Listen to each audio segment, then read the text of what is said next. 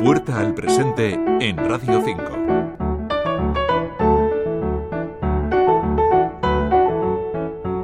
Todos hemos escuchado esta noticia.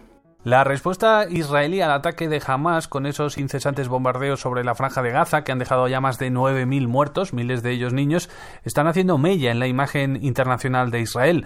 Ya estamos viendo como algunos países latinoamericanos están llamando a consultas a los representantes israelíes o directamente rompiendo relaciones con Israel, como es el caso de Bolivia. Otra de las consecuencias que estamos viendo es el auge del antisemitismo, tanto en Estados Unidos como aquí en Europa.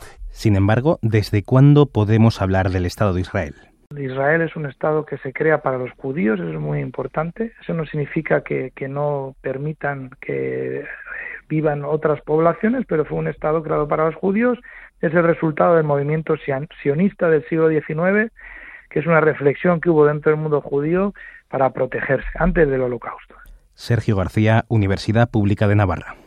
En el siglo XIX, en Estados Unidos, Alemania, Reino Unido, planteaban que la única manera de sobrevivir era, crear un Estado propio en algún sitio y poco a poco fueron planteando que fuese pues el antiguo territorio que ocupó la gran civilización eh, judía eh, con los profetas menores de Israel. Es aquí donde abrimos esta puerta al presente. 1948, las potencias ganadoras de la Segunda Guerra Mundial aprueban la creación de un Estado judío. Se creaba una nación unida bajo una religión, pero con tradiciones políticas muy distintas. Ese movimiento era heterogéneo, era secular socialista, también tenía componentes religiosos. Eh, al principio los religiosos eh, ultraortodoxos estaban en contra del, del establecimiento del Estado de Israel. Esto es algo muy curioso.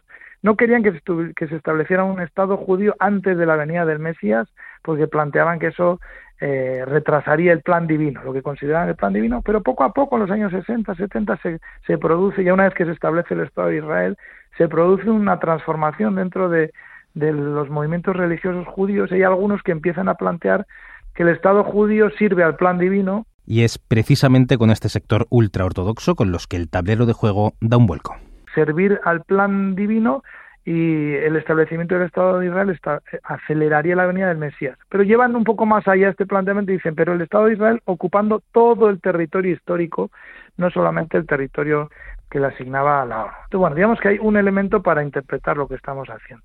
Y el gobierno actual es un reflejo de ello. Su seguridad depende de lo que ellos llaman disuasión, estrategias disuasorias, es decir, siempre tener acciones eh, altamente violentas para disuadir a posibles enemigos que, le, invadan.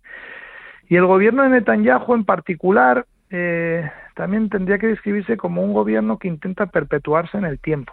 O sea, Netanyahu eh, está viviendo una situación histórica dentro de, de Israel, porque el Estado judío, establece en 1948, nunca había tenido las protestas internas que ha experimentado este año.